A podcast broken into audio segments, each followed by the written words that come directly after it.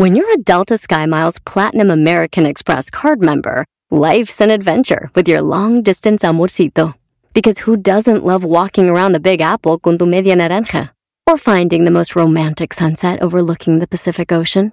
And sneaking in besitos inolvidables in Venice. The Delta SkyMiles Platinum American Express card. If you travel, you know. Learn more at go.amex slash you know. Reese's peanut butter cups are the greatest, but let me play devil's advocate here. Let's see. So, no, that's a good thing. Uh, that's definitely not a problem. Uh, Reese's, you did it. You stumped this charming devil.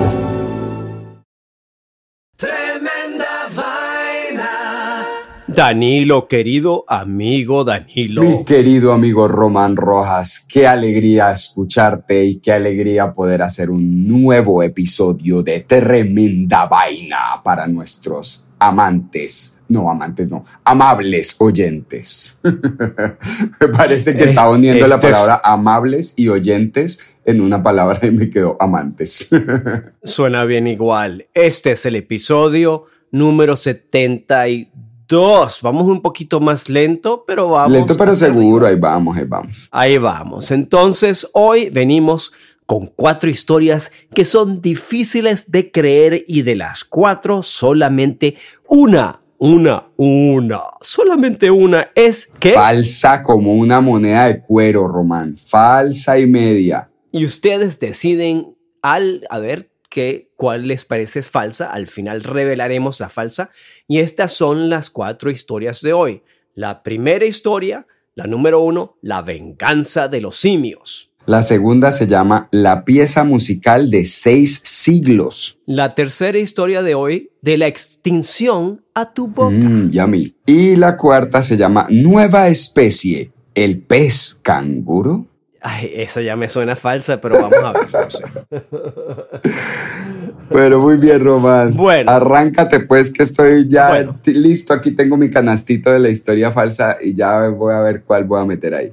Tremenda vaina. Danilo, sabes que me encantan los animales, ¿no? Especialmente los perros, gatos, me encantan. Pero conozco a gente que piensan que los animales son todos unos santos, que son seres puros, que no le harían daño ni a una mosca, y que nosotros, los seres somos humanos, los malos. somos lo peor de lo peorcito, güey. Lo- Los malos del paseo.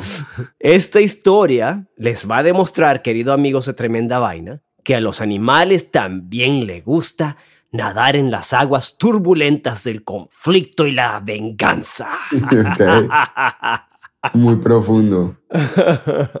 Les cuento, amigos de Tremenda Vaina, que hace poco un grupo de monos de un pequeño pueblo de la India, sí señor, nos vamos para la India, India, ojo, se vengó de la población local de perros, arrojándolos desde los altos edificios y árboles. No. Se informa, ajaja, se informa que los monos han matado a unos 250 perros en el proceso Ay. y ahora están apuntando a los humanos de este desafortunado pueblo en la India. También los van a tirar de los edificios, pero estos micos tan locos, mano. Los monos ubicados en Mahalgaon, India, comenzaron el alboroto después de que algunos de los perros supuestamente mataran a un mono bebé. Ah. Después de lo ocurrido con el bebé mono, cuando los monos ven que se acerca un perro, lo atrapan y lo arrojan desde una altura significativa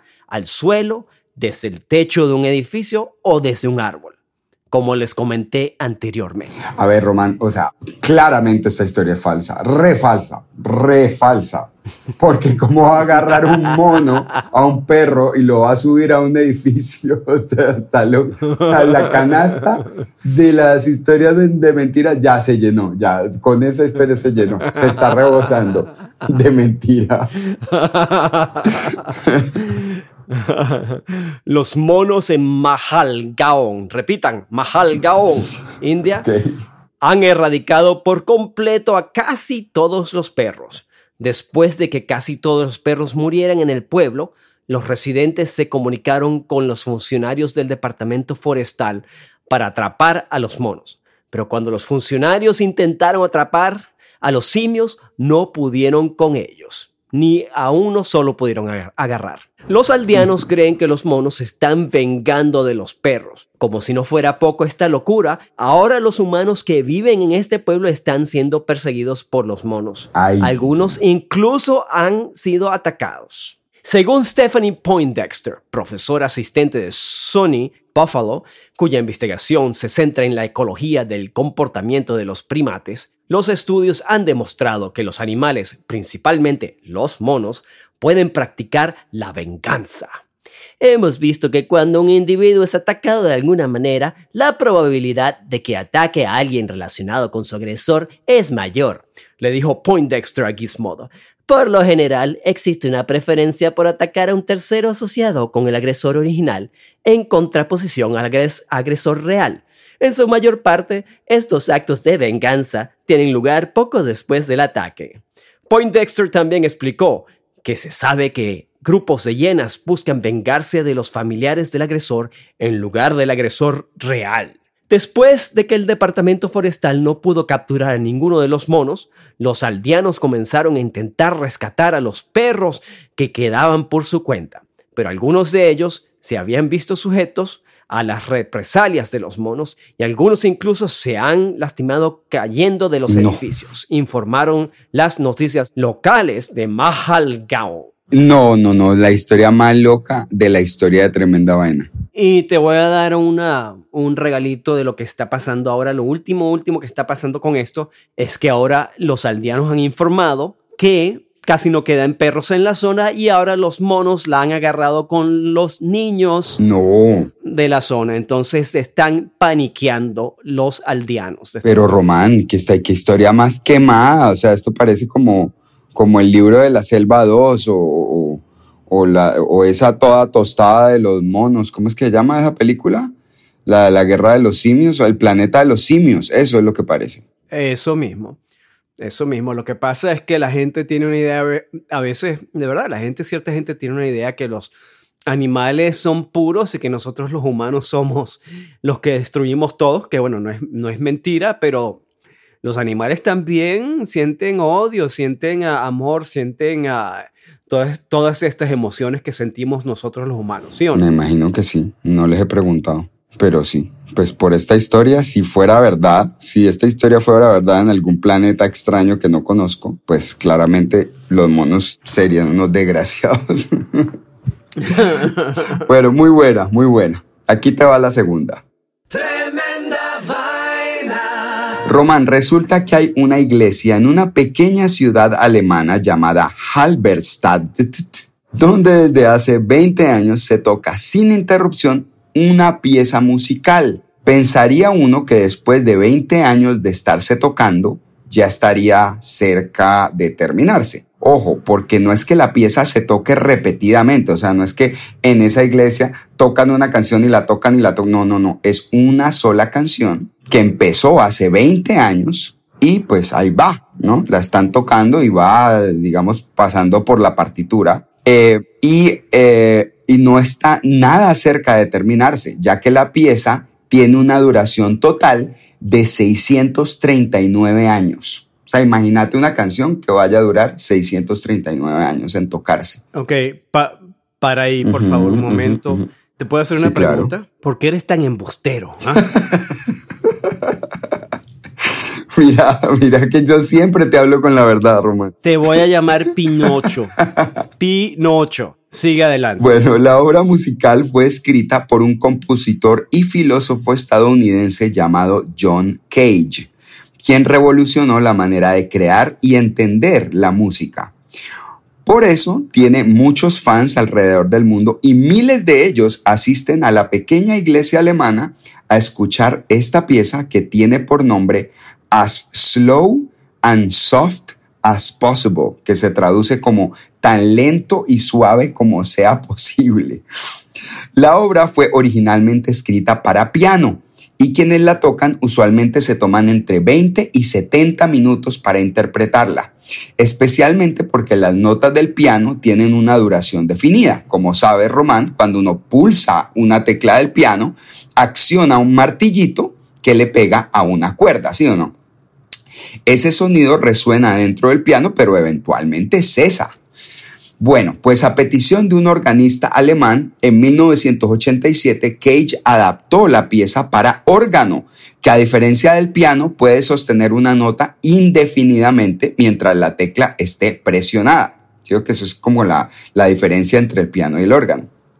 Pues resulta que en su adaptación para órgano, Cage nunca especificó qué tan lentamente debía ser tocada esa la obra y ese misterio se fue a la tumba con él en 1992. Seis años más tarde, un grupo de teóricos musicales, filósofos y organeros se reunieron para reflexionar sobre qué tan lento debería tocarse, tan lento y suave como sea posible la obra de Cage. En la conversación salió a colación que en la ciudad alemana de Halberstadt existía un órgano muy famoso construido en 1361 quizás el primero en la historia en tener el teclado moderno que conocemos, como tú sabes que está separando la octava en 12 segmentos. Los expertos restaron el año de construcción del órgano del milenio que se acercaba, es decir, el año 2000, y eso les dio 639 años, y así se, decidió la vaina. Vamos a tocar, o sea, la obra de, de, de Cage debe durar 639 años. Entonces, decidieron que así iba a ser. La pieza comenzó en el que sería el cumpleaños número 89 de Cage. Ellos consiguieron el órgano, lo, lo, pusieron en esta iglesia y decidieron, bueno, vamos a tocar la canción de John Cage los próximos 639 años, bien despacio. Y entonces eh, arrancaron el, el, día que sería el cumpleaños número 89 de Cage, que es septiembre del 2001. Pero el primer acorde en realidad sonó en febrero del 2003, o sea, casi, o, sea, un año y medio después, ya que la partitura empieza con una pausa. o sea, además, además la partitura arranca con una pausa y esa pausa duró pues casi año y medio. Pero espera, espera un momento. ¿Quién está tocando? Bueno, ya va para allá, ya voy para allá. Te dice, las notas se sostienen con unos sacos de arena que se ponen sobre las teclas y cada vez que el acorde cambia es todo un suceso. De hecho, la última vez que cambió el acorde fue el 5 de septiembre de 2020, o sea, hace un año y, y pico y no había cambiado en siete años antes de eso. O sea, el acorde está ahí. No, no, no, no. Y después no, por allá no, pasan no, los años y cada...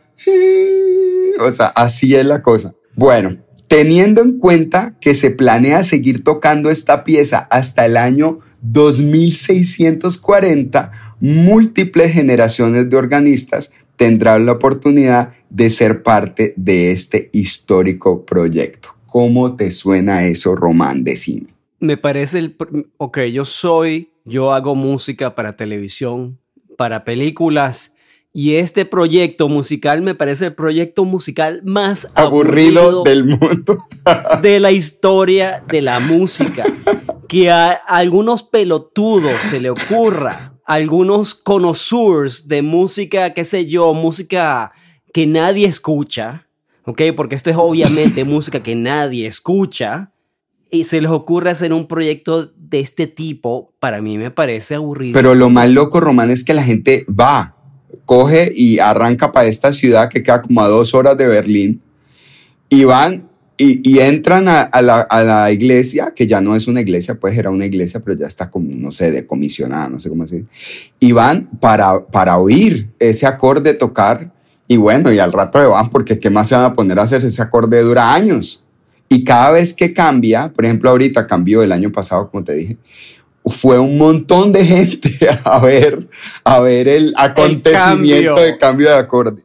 Así es que no, yo no, no me imagino no, es en el año 2640 cuando ya se vaya a acabar la vaina, el último acorde esté sonando, o sea, ¿qué va a pasar? O sea, quitan las bolsas de arena y ya, Ya, se acabó. qué pereza. no, qué, hor- qué horror, qué proyecto tan, tan, tan aburrido. Bueno, bueno. No, no, Ese no, man, no, no- sé, búscalo a ver cómo te parece. Ese man se inventó una canción que es muy famosa, que lo hizo famoso, que se llama 433, que todo lo que hace la canción especial es que el músico debe sentarse sin tocar por 4 minutos 33 segundos antes de arrancar, simplemente contemplando el sonido de la habitación. Pero bueno, vos decidirás si todo esto que te estoy diciendo es mentira o es verdad. Ese tipo de vainas pasan en Europa. Yo he escuchado de cuentos así europeos, de cosas con arte, con música, cosas raras que, que en los Estados Unidos jamás ni en Latinoamérica van a ocurrir. Nunca. Imagínate vos decirle a un reggaetonero que, que tiene que esperar 4 minutos y 33 segundos antes de tocar.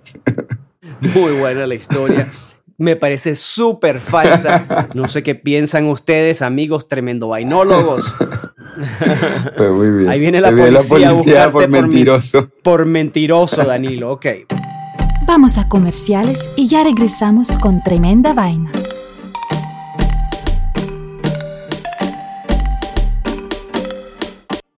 Reese's peanut butter cups are the greatest, but let me play devil's advocate here. Let's see. So, no, that's a good thing. Uh, that's definitely not a problem. Uh, Reese's, you did it. You stumped this charming devil. Want the same expert advice you get from the pros in the store while shopping online at discounttire.com? Meet Treadwell, your personal online tire guide that matches you with the perfect tire for your vehicle. Get your best match in one minute or less with Treadwell by Discount Tire. We've seen all the video call fails by now the mute button mishaps, the cat cameos, people not realizing the camera's on when their pants are off. But none of this makes Fred feel any better about giving an entire sales pitch mistakenly using a filter that turns him into an itsy bitsy baby duck. How do I turn that thing off? It's too late, Fred. It's too late. When you realize it's better to do business in person, it matters where you stay. Welcome to the Hilton Garden Inn, Fred. The meeting room is right down the hall. Hilton, for the stay. Puedes hacer dinero de manera difícil, como degustador de salsas picantes, o cortacocos, o ahorrar dinero de manera fácil con Xfinity Mobile. Entérate cómo clientes actuales pueden obtener una línea de Unlimited intro gratis por un año al comprar una línea de Unlimited. Ve a es.xfinitymobile.com. Oferta de línea Unlimited gratis termina el 21 de marzo. Aplican restricciones. Xfinity Mobile requiere Xfinity Internet. Velocidades reducidas tras 20 GB de uso por línea. El límite de datos puede variar.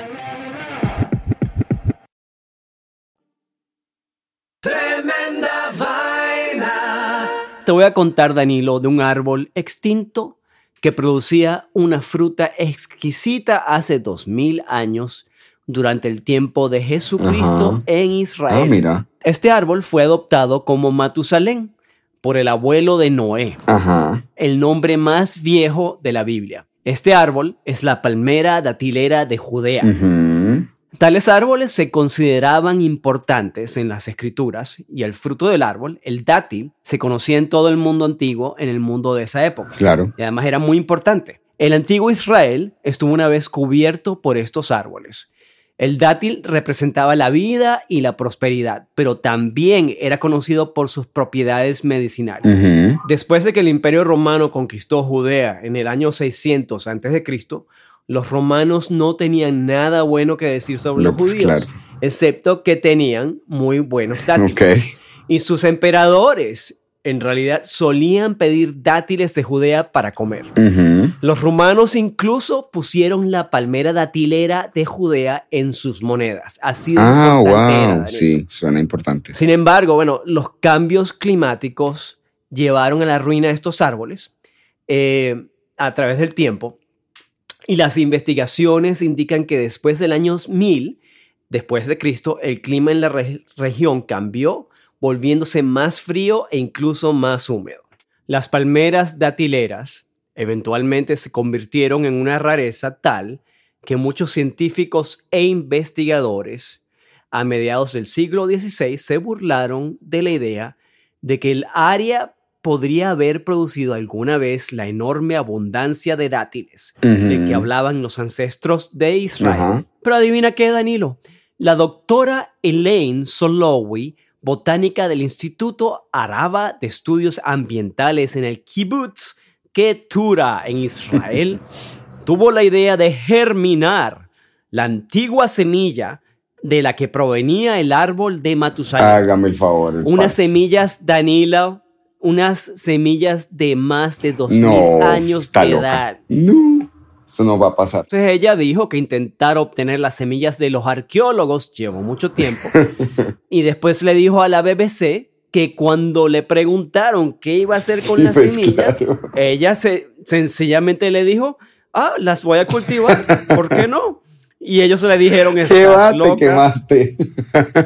Y resulta que hoy en día, al buen estilo de Jurassic Park, esta señora doctora Elaine Solowi ha podido con su equipo de científicos cultivar las semillas y ahora han germinado y han salido estos árboles otra vez después de 2000 años y se puede comer su fruta Oh, otra vez, Román, sus dátiles. Román, qué mentira ¿Ah? tan grande, weón. Qué mentira tan gigantesca. o sea, Eso sí, te voy a decir algo. Me puse a buscar en Trader Joe's los. Y no los encontraste. y todavía no los tienen.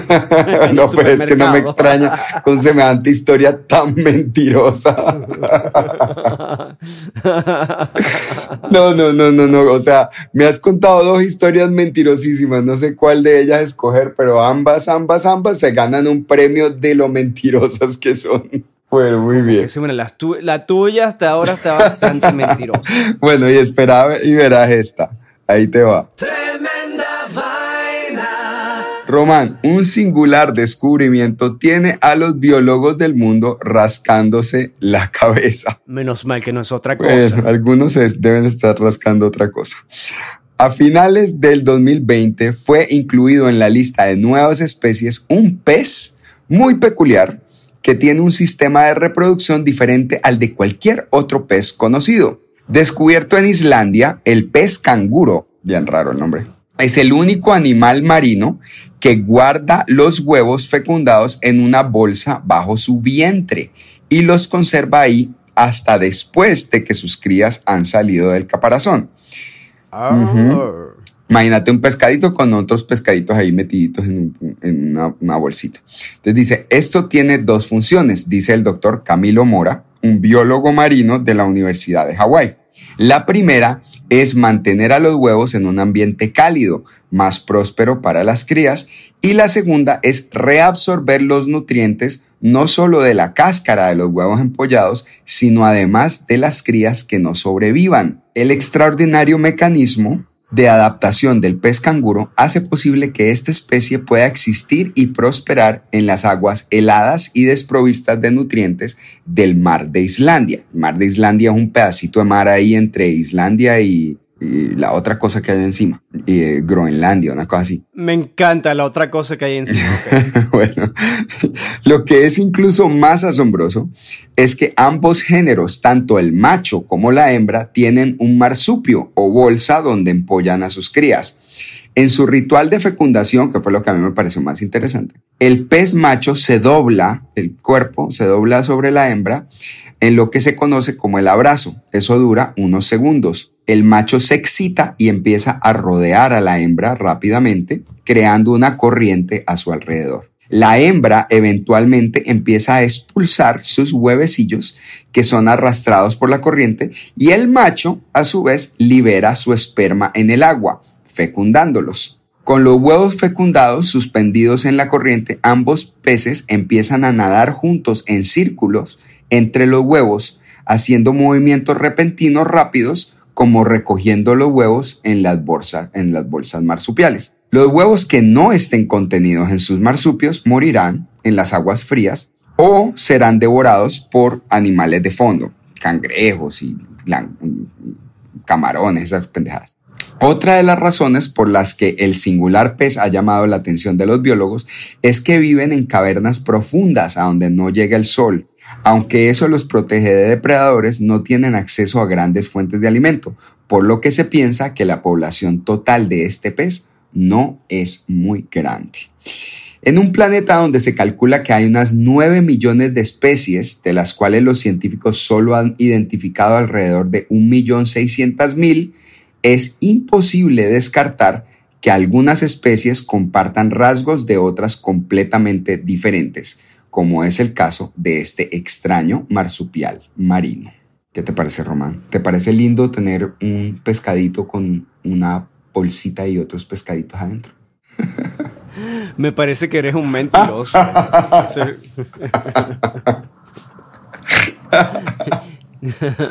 Tú sí inventas cosas. ¿Qué imaginación Pero no tienes, viste que está científicamente comprobado. Bueno, eso fue, quién sabe, de repente eso fue lo que tú escribiste. Ajá, ajá, bueno. Porque amigos de tremenda vaina, alguno, uno de nosotros dos escribió una historia falsa y no se sabe quién, quién la escribió. Tremenda vaina. Ha llegado la hora chimenguenchona, Román. La hora cuchicuchen. Chicuchesca. Cuchicuchesca. Así es, así es, mi querido amigo De Román. revelar la historia falsa del día. A ver, Uy. entonces recordemos cuáles fueron las cuatro historias. La número uno fue. La, uno, la número uno fue La venganza de los Ay, Dios mío, qué mentirota de unos monos que agarran a unos pobres perros, los suben a los árboles y los tiran de los árboles porque están vengando de ellos. O sea, 5 de 5 en la escala de mentira. la La 2. número dos, la pieza musical de seis siglos. Una, una canción, una pieza musical que entre el comienzo y el final de una sola vez que se toque pasan 639 años. Así es que vamos por el año 20, faltan otros, faltan otros 619 años por, por tocarla. Un, po- un, poqui- un poquito más larga que las canciones de Bud Bunny. Ah, la tercera es de la November extinción. La tercera es de la extinción a tu boca. Ay, esa historia de una palmera de dátiles de Judea que se extinguió hace dos mil años y ahora una, una bióloga recuperó las semillas que son prácticamente unas piedras y las volvió a sembrar y volvieron a salir eh, unas palmas de dátiles de Judea y ahora ya se puede volver a comer la, el dátil de Judea de hace dos mil años. O sea, qué falsedad. La cuarta nueva especie, el pez canguro. Claro, un pececillo que tiene una bolsita abajo de su pancita en donde empolla a sus huevecillos. Entonces es como, por eso le dicen el pez canguro, porque también tiene la bolsita ahí donde guarda a sus hijitos. Muy lindo, muy linda historia. La policía en Colombia está como loco buscando a los mentirosos. Ahí escucho. Es verdad. Bueno, dame el redoblante con la sirena de la va policía el para revelar redoblante de tremenda vaina. la historia falsa del día de hoy. Fue Nueva especie, el pez canguro. Ah, qué pesado. Yo ya lo veía Yo en pensaba- muñequito de peluche. Yo que pensaba que era la pieza musical de seis Sí, siglos. es que esa pieza está muy loca, ¿no? ¿No crees que uno pues, se pueda sentar a Oye, oír algo así? Qué, qué- qué ociosos, Dios mío. Son unos ociosos. Es lo que vos decís, eso solo pasa en Europa. No tienen nada mejor que hacer con su vida. Sí, mano, qué tostados que están. Pero no, que me, lo que me no, parece no, loquísimo es que sea verdad lo de, los, pues, lo de los monos tirando perros. Es verdad. No, no, no. Y es verdad lo de la, lo de la, la palma de Judea. eh, Es no, verdad. lo de la palma de Judea me parece Sí. muy loco. Cómo esa mujer sembró esas semillitas. Me imagino que las debió haber sembrado en un frasquito con un algodoncito, así como cuando siembran frijoles en el colegio. Sí, algo así. eh, Pero increíble, increíble de verdad lo que hizo esa mujer. Y de verdad quiero probar esos dátiles. No, pues claro, hay que aprovechar. Hay que probarlos, hay que probarlos. A ver qué es lo que, lo que comía la, gente hace dos mil Sí, años. que, que es lo que no han comido las últimas 20 generaciones. Que 20, 200 generaciones. Bueno, amigos de Tremenda Vaina, recuerden que este podcast es para que se pongan las pilas y no se dejen meter la historia Así falsa. es, no te la dejes meter, amigo, no te la dejes meter, amiga. Historias falsas pululan en este momento en las redes sociales. Todo el mundo las comparte y nadie te va a decir, ah, yo me fijé, me aseguré de que esta historia no fuera falsa. No, Te toca a ti, papito, a ti, mamita. Fíjate en el internet, métete a Google. Si te están diciendo que apareció un hombre de cuatro brazos que se cree el Mesías, man, búscatelo en vez de hacer el oso y mandarle la historia falsa a todos tus amigos. Bueno, queridos amigos, amigos de Tremenda Vaina, feliz Navidad, aunque de repente escuchen este episodio el año que viene, pero es casi la Navidad. Y Danilo, feliz Navidad, hermano. Feliz Y Navidad. Vamos a ver si hacemos un par de episodios más antes de fi- fin de año. Así es, amigo Román, de verdad que te agradezco. El regalo más grande es tenerte como amigo. ¿Cómo te parece eso? Igu- Oh, Ah, qué lindo. igualmente, Danilo, igualmente. Bueno, queridos amigos, esto fue Tremenda Vaina, episodio 70. y qué? Uno, 72, dos, a 72, 72, muy bien. 72 y nos escuchamos en la próxima. Ah, recuerden, recuerden hablarle a sus amigos de Tremenda Vaina para que todos lo escuchen también. Un abrazo. Chao. Chao. Tremenda vaina. Reese's peanut butter cups are the greatest, but let me play devil's advocate here. Let's see. So, no, that's a good thing. Uh, that's definitely not a problem. Uh, Reese's, you did it. You stumped this charming devil. Puedes hacer dinero de manera difícil, como degustador de salsas picantes, o cortacocos, o ahorrar dinero de manera fácil con Xfinity Mobile. Entérate cómo clientes actuales pueden obtener una línea de Unlimited intro gratis por un año al comprar una línea de Unlimited. Ve a es.xfinitymobile.com. Oferta de línea Unlimited gratis termina el 21 de marzo. Aplican restricciones. Xfinity Mobile requiere Xfinity Internet. Velocidades reducidas tras 20 GB de uso por línea. El límite de datos puede variar.